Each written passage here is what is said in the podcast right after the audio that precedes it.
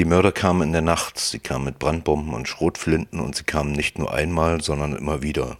Sechs Menschen sterben, als vor fünf Jahren ungarische Rechtsradikale mehrere Roma-Familien überfielen und unter Feuer nahmen. Über diese Mordbrennerei hat der ungarische Regisseur Benz Fliekauf einen Spielfilm gedreht, den die Orban-Regierung als Angriff auf die Ehre der Nation empfand, als Just the Wind bei den Berliner Filmfestspielen den Silbernen Bären gewann, verteilte die ungarische Botschaft Flugblätter und Warnhinweise. Rassistische Übergriffe gebe es überall auf der Welt und zudem habe Ungarn ein ehrgeiziges Integrationsprojekt für seine Minderheit gestartet. Just the Wind sei kein Dokumentarfilm, sondern reine Fiktion.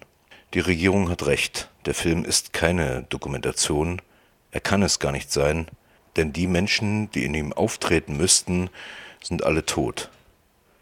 Stattdessen erzählt Fliegauf frei erfunden den Tag einer Roma-Familie, deren Nachbarn am Vortag ermordet worden waren. Sein Film beginnt mit Sonnenaufgang und endet mit Sonnenuntergang. Die Familie legt sich schlafen, Mutter, Tochter, Sohn liegen in einem Bett, die Körper eng verschlungen. Plötzlich hören sie im Wald Geräusche. Es ist nur der Wind, sagt die Mutter. Marie. Schlaft weiter. Später sieht man, wie drei Särge durch ein Leichenschauhaus geschoben werden. Nur der elfjährige Sohn Rio hatte flüchten können. Vielleicht hat er überlebt. Der Zuschauer sieht hinter dem Fliehenden das Mündungsfeuer eines Gewehrs. Und der Ton bricht ab.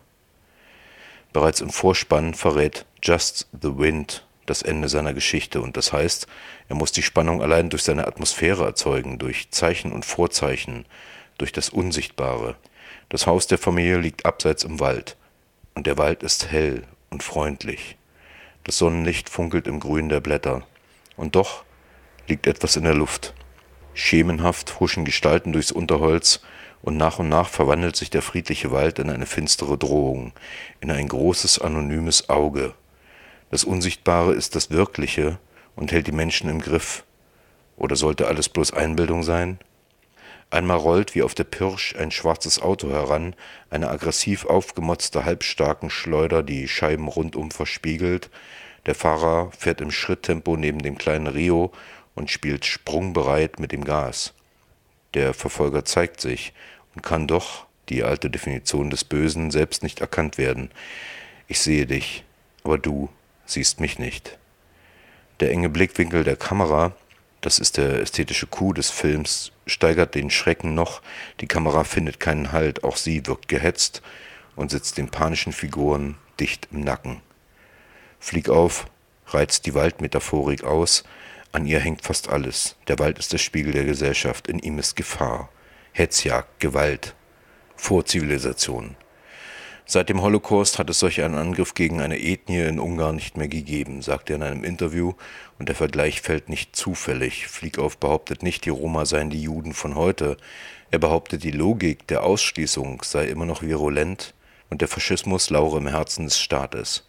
In dem Moment, wo der Staat die Roma aus dem Universum der Bürgerrechte aussondert, erklärt er sie für vogelfrei und er gibt sie dem Hass der Gesellschaft zum Abschluss frei, wie Misu, das im Wald herumirrende Schwein. Es riecht hier nach Aas, sagt der Hausmeister und hält Mari den Ventilator an den Kopf. Faschismus bedeutet also nicht, dass der Staat Lager errichtet. Er bedeutet, dass er den Roma das Recht nimmt, Rechte zu haben und sie dem Mob überlässt. Einmal belauscht Rio, und das ist die Schlüsselszene des Films, wie zwei Polizisten im Haus des getöteten Nachbarn ganz entspannt über die Roma-Morde sprechen.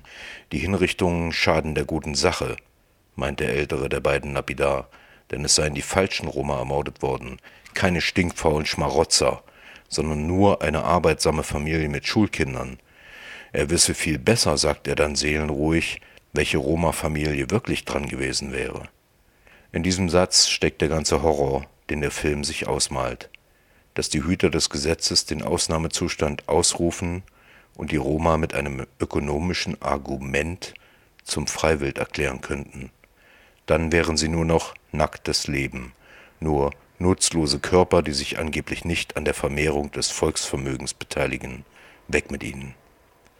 Gewiss, wer will, der kann dem Film eine deutliche, gleichwohl wohlmeinende Kritik an den Roman entnehmen an den Sigani, wie sie sich in Ungarn auch nennen, zum Beispiel, dass es keine gute Idee ist, in fatalistischer Selbstaufgabe auf andere Zeiten zu warten oder die Kinder nicht zur Schule zu schicken. Aber darum geht es Just the Wind nicht.